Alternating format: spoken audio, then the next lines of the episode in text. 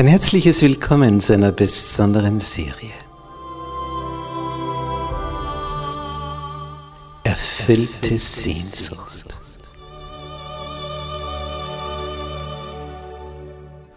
Die Welt der Bibel.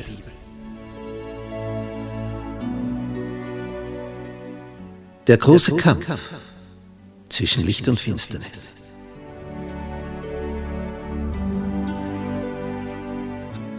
Vom Schatten zum Licht.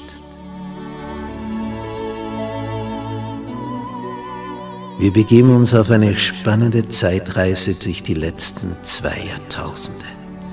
Von der Auferstehung Jesu bis zu seiner Wiederkunft. Was da war, was da ist, was da sein wird. Wir betrachten die Geschichte mit neuen Augen. Wir lüften den Vorhang, was sich hinter den Kulissen abgespielt hat. Wer diese Spieler hinter den Kulissen waren, die Mächtigen. Was ihr Beweggrund war, ihre Motivation. Warum es zu diesem und jenem Ereignis kam. Wie die große Reformation vor 500 Jahren. Und was die weltweit bewegt hat und was wir dadurch für die Zukunft zu erwarten haben. Es wird unglaublich spannend. Bist du mit dabei?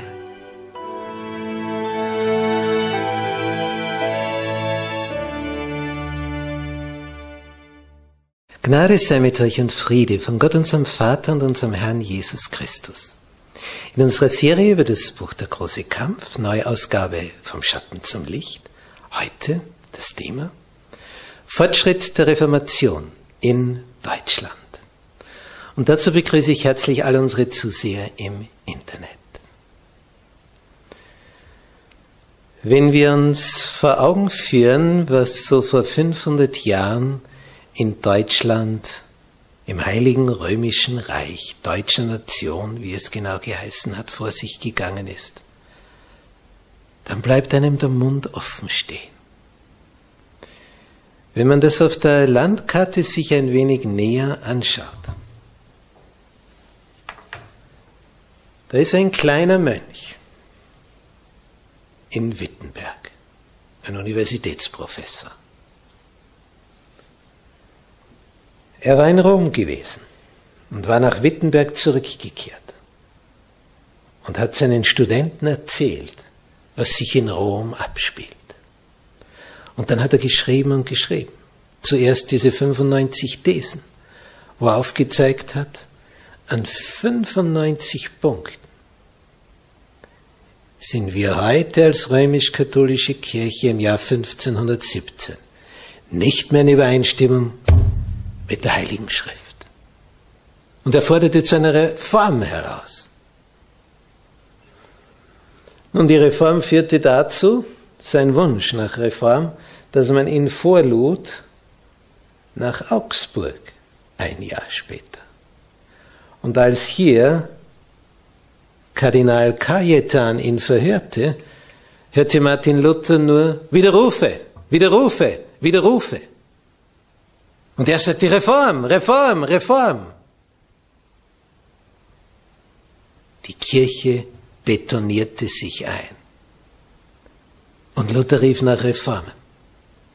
Ergebnis, er wurde aus der Kirche hinausgeworfen, exkommuniziert, gebannt, dem Teufel übergeben, in die Hölle mit ihm. Und wenn sie gekonnt hätten, hätten sie ihn sofort verbrannt. Das hätte schon in Augsburg geschehen sollen.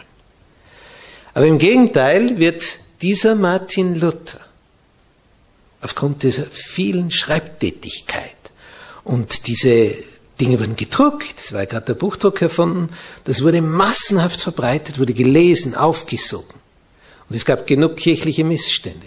Und aufgrund dessen wird dieser Martin Luther vor diesem bedeutenden Reichstag nach Worms geladen. Worms, hier am Rhein äh, gelegen.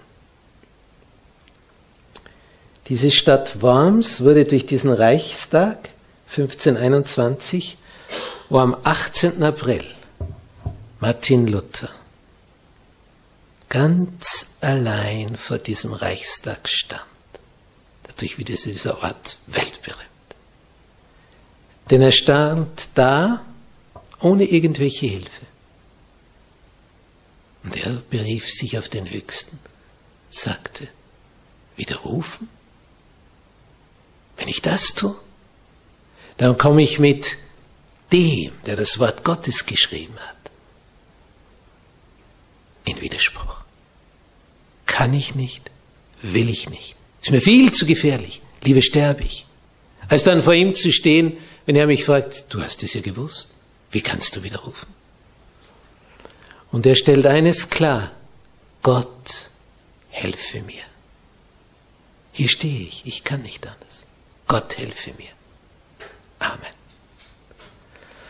Und aus diesem einsamen Kämpfer für die Wahrheit des Wortes Gottes wird eine ganze Bewegung, eine ganze Kirche. Von diesem Reichstag zu Worms ausgehend spielt sich etwas ab, denn wir erfahren dann ja später, dass er, als er von diesem Reichstag in Worms zurück nach Wittenberg unterwegs war, als er ungefähr auf halbem Weg war, hier bei Eisenach überfallen wurde, auf die Wartburg verschleppt und es zeigte sich dann, dass das Ganze eine Schutzhaft ist. Zu seinem Schutz. Und er übersetzt dort die Bibel. Und damit hat er dem deutschen Volk mehr gegeben, als was er je geben konnte. Zuerst war es das Neue Testament in elf Wochen übersetzt auf dieser Wartburg. Nun, als er hier auf der Wartburg ist und eifrig an der Bibelübersetzung des Neuen Testaments arbeitet, bekommt er Bericht aus Wittenberg. Bis jetzt hat Luther erlebt, wie die Römlinge, wie die Vertreter der römischen Kirche alles unternehmen, um ihn zum Schweigen zu bringen. Und jetzt tritt etwas ganz Neues in Erscheinung. Während Luther auf der Wartburg ist, nimmt sein Ruhm zu. Weil er nicht mehr da ist, die Leute wissen ja nicht, was los ist. Wurde er ermordet? Die wenigsten wissen, dass er irgendwo auf einer Burg versteckt ist. Nicht einmal der Kurfürst von Sachsen, der das arrangiert hat, hat sich berichten lassen, auf welcher seiner Burgen er sich befindet um dem Kaiser sagen zu können, ich weiß nicht, wo er ist. Es wusste also kaum einer, wo er ist, und das hat dazu geführt, dass Luthers Schriften mit einem Eifer und einer Hingabe studiert und gelesen wurden wie nie zuvor. Aber jetzt greift der Erzfeind menschlichen Glücks aus der unsichtbaren Welt mit einer ganz neuen Waffe an. Und die ist eigenartig. Ganz, ganz eigenartig. Da traten auf einmal Männer ein, die sagten, Gott hat zu mir gesprochen. Es waren ganz eigenartige Geister. In der Kirchengeschichte bezeichnet man sie als Schwärmer. Die traten in Wittenberg auf, kamen zu Melanchthon und sagen zu ihm, wir sind von Gott gesandt, das Volk zu unterweisen. Wir haben vertrauliche Gespräche mit Gott. Wir sehen in die Zukunft. Wir sind Apostel und Propheten. Und wir berufen uns auf den Dr. Luther. Ihr Melanchthon war ganz irritiert, sowas war ihm noch nicht untergekommen. Da kommen Leute, die scheinbar wie die Reformatoren denken, aber doch nicht so ganz gleich. Und Melanchthon, er schrieb dann, diese Leute sind ungewöhnliche Geister. Aber was für Geister?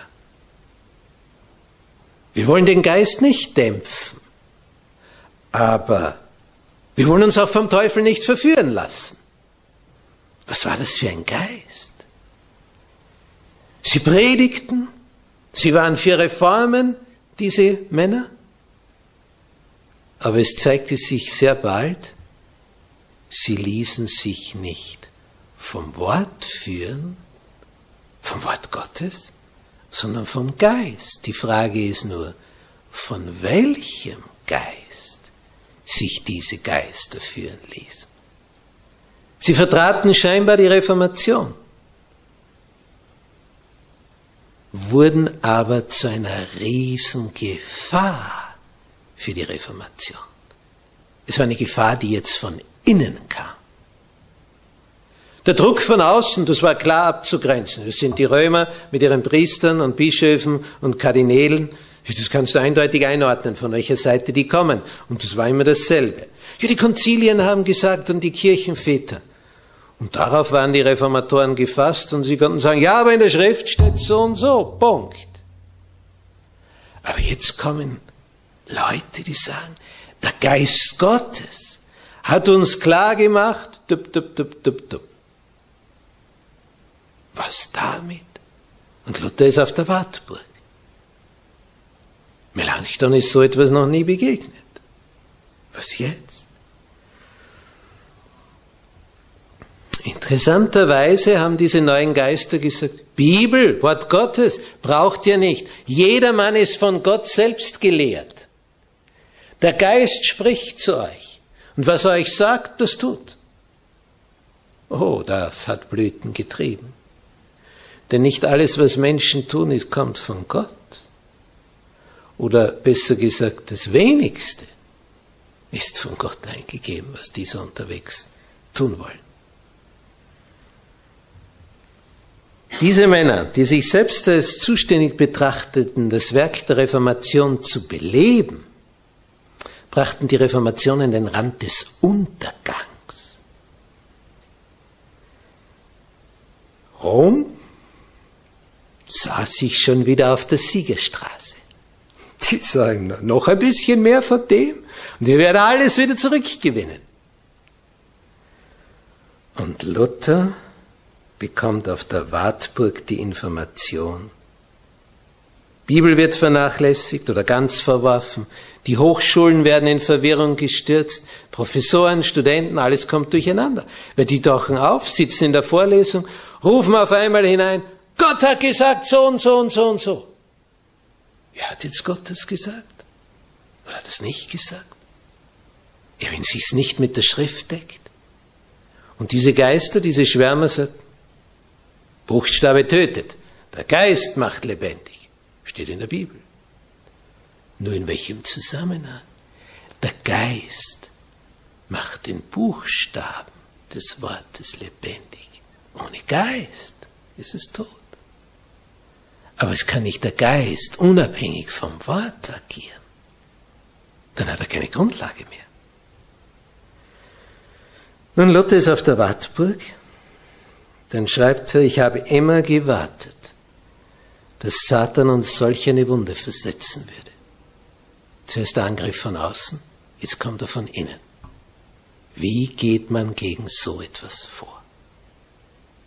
In Wittenberg waren die Mitarbeiter Luthers überfordert. Sie, sie sahen die Auswirkungen dieser Schwärmer, sie merkten, dass das geht daneben. Das ist, das ist nicht der Geist Gottes, das ist ein anderer Geist, der hier wirkt. Was immer es für ein Geist ist, aber es ist nicht der Geist, der die Bibel geschrieben hat. Aber sie wussten nicht recht. Wie, wie, wie, wie sollen sie hier mit Argumenten entgegentreten. Luther erkannte auf der Wartburg, als er die Berichte hörte, den wahren Charakter jener angeblichen Reformatoren. Er sah die Gefahr, die der Wahrheit drohte. Der Widerstand des Papstes, der Widerstand des Kaisers machte ihm nicht so viel Unruhe wie das, was jetzt geschah. Denn das war viel schwerer in den Griff zu bekommen. Denn dieser Geist arbeitete an denen, die erweckt waren. Und die wollten ja für Gott was tun. Und hier wurde so richtig Gas gegeben. Man sagte, das ist alles viel zu langsam und zu lahm, wie das die bisherigen Reformatoren gemacht haben. Die reden nur viel und schreiben viel. Man muss handeln. Ja, aber welche Handlungen haben die gesetzt? Das ging so weit, dass sie Bibeln verbrannt haben, die Schwärmer. So brauchen wir nicht. Gott sagt es uns direkt. Oh, oh, oh.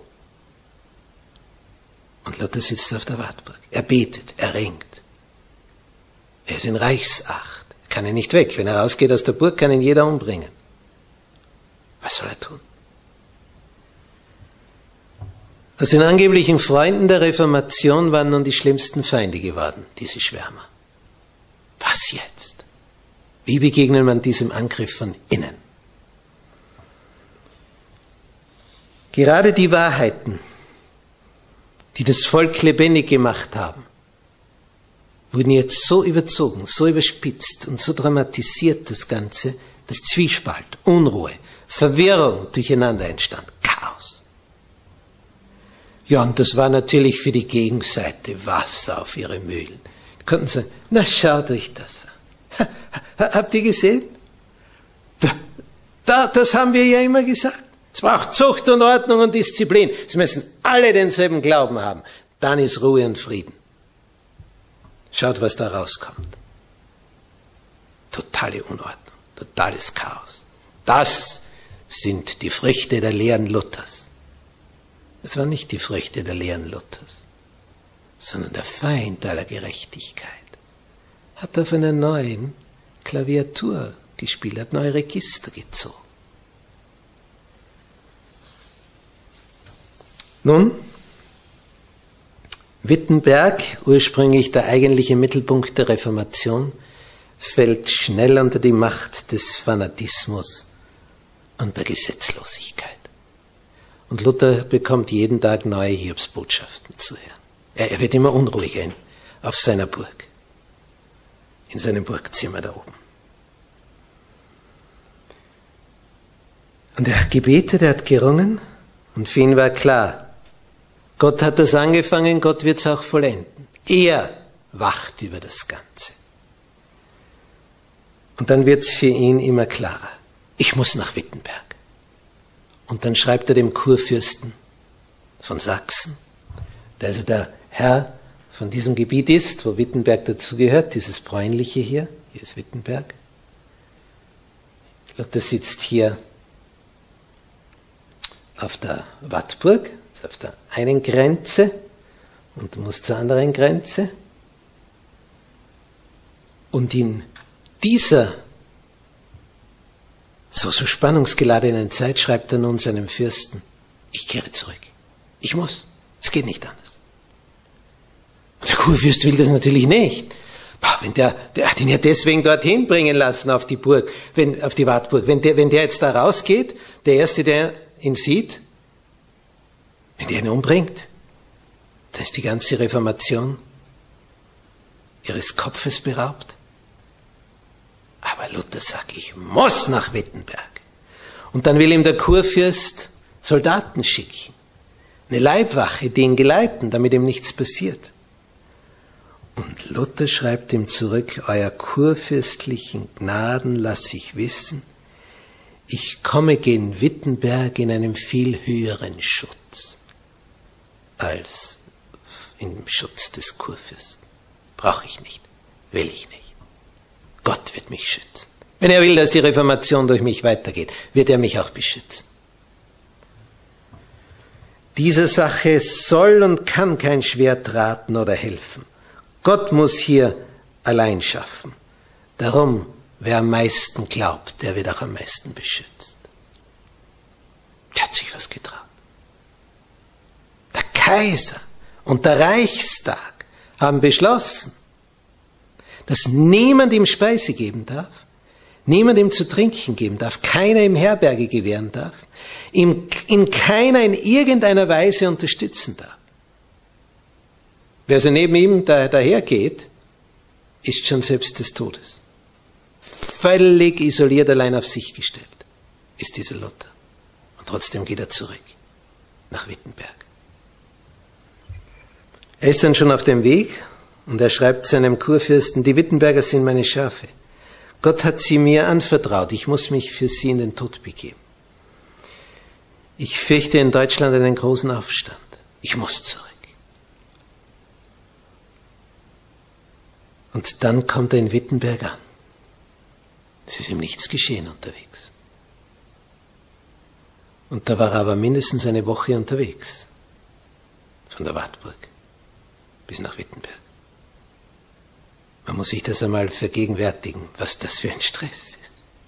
Wenn du weißt, jeder Mann darf mich umbringen und dem Mörder passiert nichts. Im Gegenteil, der kommt zu Ruhm und Ehren. Den lädt der Kaiser sicher zu einer Festtafel. Da, da geh mal von der Wartburg nach Wittenberg. Mach einmal diesen Weg zu Fuß. Was da alles geschehen kann. Und er kommt an. Und dann heißt es, Luther wird in der Kirche predigen. Ja. Die war gerammelt voll. Heißt, voll ist kein Ausdruck. Die, die ganze Kirche rundherum war voller Menschenmassen. Alles wollte ihn hören. Und dann predigt er. Und er sagt ihnen, predigen will ich's, sagen will ich's, schreiben will ich's. Aber zwingen, dringen mit der Gewalt will ich niemand. Und dann stellt er ihnen klar, es geht um das Wort Gottes. Wir sollen das Wort lesen. Es steht geschrieben hat Jesus gesagt. Wenn man ihn etwas gefragt hat, was steht geschrieben? Was liesest du? Wenn die dann geantwortet haben, das und das, dann war die Antwort Jesu. Naja, was fragst du mich? Dann mach's so, wie es da steht. Wie es geschrieben steht. Jesus hat jeden zum Wort hingeführt. Und diese Stellen predigt Luther. Er predigt heute, er predigt morgen, übermorgen. Jeden Tag hält er in der Schlosskirche zu Wittenberg eine Predigt. Ich habe diese Kirche gesehen, da haben viele Leute Platz. Aber sie war zu klein. Denn jeder wollte jetzt wissen, wie geht's weiter. Und nachdem Luther hier eine Woche lang jeden Tag das Wort gepredigt hat und gezeigt hat, hin zum Wort, wenn Sie das nicht sagen, wird Ihnen kein Morgenrot scheinen, hin zur Offenbarung, es geht um das Wort Gottes. Das ist unsere Richtschnur. Nicht, was ein Luther sagt, was ein Melanchthon sagt oder wer immer. Es geht um das Wort, um das Wort Jesu. Das gilt es zu tun. Nun, diese Predigten eine Woche lang brachte das Volk zum Evangelium zurück. Sie begannen diese Schwarmgeister zu durchschauen, die sogar gesagt hatten, die Bibel kannst du verbrennen, Gott wird dich schon leiten. Sie merkten, das ist eine höchst unsichere Sache. Der sagt das, der sagt das und der das. Ja, welchem Geist sollst du jetzt folgen?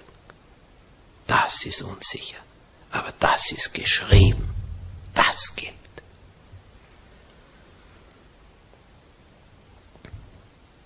Luther zeigte gar keine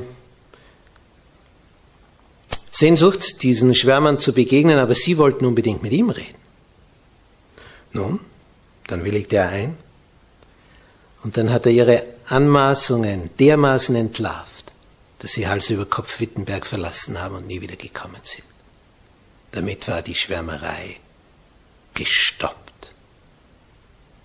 Eine Zeit lang. Sie sollte dann später umso stärker wieder aufflammen. Aber für den Augenblick war Ruhe eingekehrt. Und Luther begab sich auf den gefahrvollen Weg wieder zurück auf die Wartburg. Interessant, dass er wieder diesen langen Weg auf sich nahm. Ich meine, der Kurfürst von Sachsen hatte viele Burgen. Aber er ging wieder genau auf diese Wartburg zurück. Auch interessant.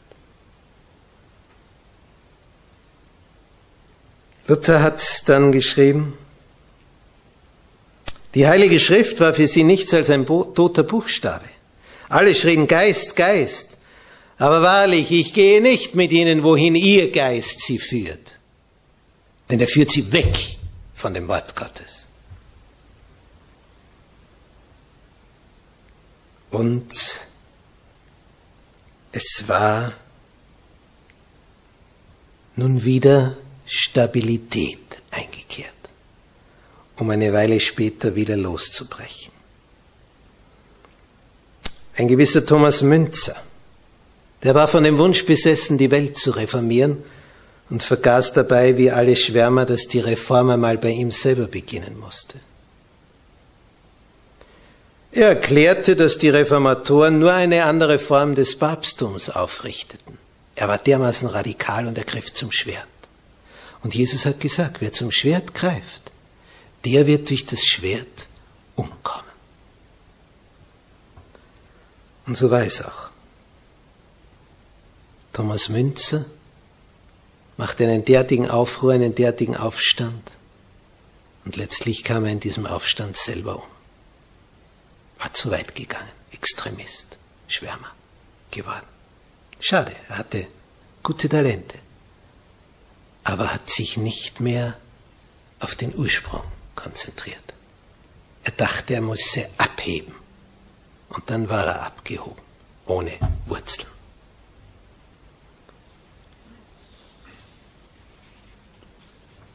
Nun, Satan ist also einer, der von rechts und links angreift, von außen und von innen. Er schaut immer, wo gibt es irgendjemand, den er benutzen kann, der verblendet ist. Und ob das jetzt Papst und Kaiser sind oder ob das Schwärmer sind, er arbeitet mit diesen, um zu zerstören und zu vernichten. Das ist sein Plan, das ist sein Ziel. Nun, als Luther auf die Wartburg zurückgekehrt ist, arbeitet er fleißig weiter, um die Bibelübersetzung des Neuen Testaments abzuschließen, wurde dann im September 1522 in Druckform veröffentlicht. Und das war das größte Geschenk, das Martin Luther seinem deutschen Volk geben konnte. Das allergrößte Geschenk. Denn nun konnten sie selber lesen, die Worte Jesu. Und tausendfach ging es hinaus. Immer weiter, weiter, weiter. Vermögende Männer kauften sich seine Bibel, konnten oft selbst gar nicht lesen, stellten einen Lehrer an und dann wurde angekündigt, heute am Abend in dem und dem Wirtshaus wird aus dem Worte Gottes vorgelesen. Ja, da musste man dann ins Freie gehen, so viele Leute kamen. Auf den Dorfplatz. Und dann las einer vor, der des Lesens mächtig war. Und zum ersten Mal in der Geschichte hörte das deutsche Volk direkt das Wort Gottes. Luther hatte ihnen aufs Maul geschaut. Und jetzt wurde es verkündigt, das, was Jesus 1500 Jahre vorher gesagt hat. Und das tat seine Wirkung. Sie hörten nun Jesus, den Christus. Und das veränderte so vieles. Wo man vorher in den Wirtshäusern den Alkohol ausgeschenkt hatte, wo man besoffen dann nach Hause kam, kamen sie jetzt getränkt vom Worte Gottes nach Hause. Für ein Unterschied. Familien blühten auf. Deutschland begann zu erwachen. Norddeutschland. Nun versuchte Rom, all seinen Einfluss aufzubieten, um die Verbreitung des Neuen Testaments zu verhindern. Und man muss sich vergegenwärtigen, es dauerte bis 1965. Wir sind jetzt im Jahr 1522. Es dauerte noch 450 Jahre, bis die römisch-katholische Kirche erlaubte, beim Zweiten Vatikanischen Konzil, dass das Wort Gottes in der Landessprache gedruckt und veröffentlicht werden darf. Das muss man sich einmal auf der Zunge zergehen lassen. Was Luther hier bewegt hat, da brauchte Rom noch 450 Jahre dazu. So lange wollte Luther natürlich nicht warten. Und er gab seinen Leuten dieses Wort. Und Rom versuchte es zu verhindern. Wo immer eine Bibel erwischt wurde, wurde sie verbrannt. Und der, der sie las, mit ihr. Es wurde verboten, darin zu lesen. Es wurde verboten, darüber zu reden. Es wurde verboten, zuzuhören, wenn einer vorliest. Ja, besitzen. Alles todeswürdige Vergehen. Wir müssen das wissen. Das ist der Geist Roms, dich nicht an das Wort heranzulassen. Und jetzt, wo sie es nicht mehr länger verhindern können, wo sie jetzt schon 50 Jahre unterm Volk ist, jetzt macht man es wieder auf eine andere Art und Weise.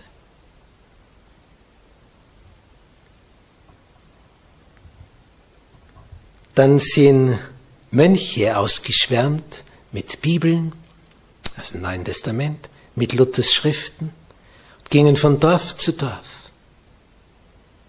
Ja, sie wanderten sogar über die Alpen, wenn wir uns das auf der Karte betrachten. Da gibt es einen Bibelweg über die Alpen, den kann man übrigens wandern, wenn man gut bei Fuß ist, über Bässe hinauf und hinunter, auf der Schutzhütte übernachten und auf der anderen. Sehr primitiv natürlich. Die Dusche ist das Quellwasser vom Gebirgsbach, wo das Gletschereis gerade geschmolzen ist. Sehr erfrischend, kann ich sagen. Von Wittenberg aus schwärmten die in alle Himmelsrichtungen davon und zogen über die Alpen, kamen bis nach Italien, Böhmen, Mähren, Ungarn, in alle Himmelsrichtungen, Niederlande, überall hin wurde das Wort Gottes und die Schriften der Reformatoren verbreitet, verkauft. Es war ein Buch Evangelisten, diese Mönche. Sie wanderten von Dorf zu Dorf, von Ort zu Ort. Und es war strengstens verboten, so etwas zu kaufen und darin zu lesen. Und die Bücher fanden reißend Absatz. Reißend. Es war so, wie es im Psalm 119, Vers 130 lautet. Wenn dein Wort offenbart wird, so erfreut es und macht weise die Einfältigen. Es stellte sich dann mit der Zeit heraus, dass Handwerker und Soldaten, Frauen, ja selbst Kinder, mit den Lehren der Bibel dadurch vertrauter waren als die Priester und die gelehrten Doktoren. Denn die hatten ja nie die Schrift studiert, sondern die Schriften der Kirchenväter und die Schriften der Konzilien, die Lehren, die Dogmen, aber nicht die Bibel. Das Volk wurde bibelkundig. Das Volk wurde vertraut mit den Aussprüchen Jesu und konnte unterscheiden. Was ist Wahrheit? Was ist Irrtum?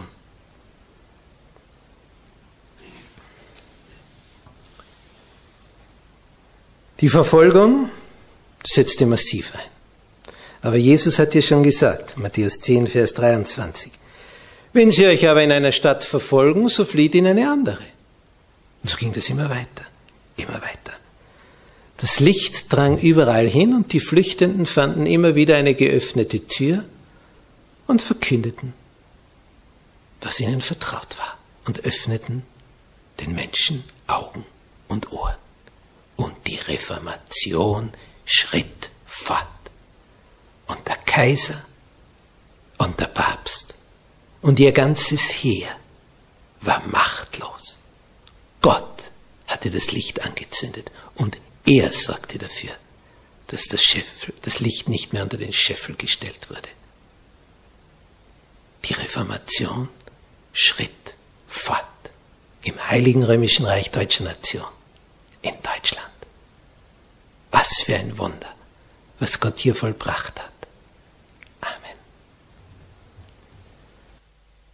Unser Vater, der du im Himmel bist, du hast deinen Diener Martin Luther bewahrt, als er da von der Wartburg nach Wittenberg zog, eine ganze Woche dieser Gefahr ausgesetzt war. Nichts ist passiert. Deine Engel haben aufgepasst. Der Schwärmerei wurde Einhalt geboten. Und dann hast du ihm bewahrt, dass er wieder den Weg zurückging, diesen langen zur Wartburg. Und wieder ist nichts passiert. Danke, Herr, dass du ihm beigestanden bist. Und dass du dafür gesagt hast, dass dieses Neue Testament in die deutsche Sprache übersetzt wurde und wir es lesen können. Wenn wir es nur lesen und danach tun. Hab Dank, euer.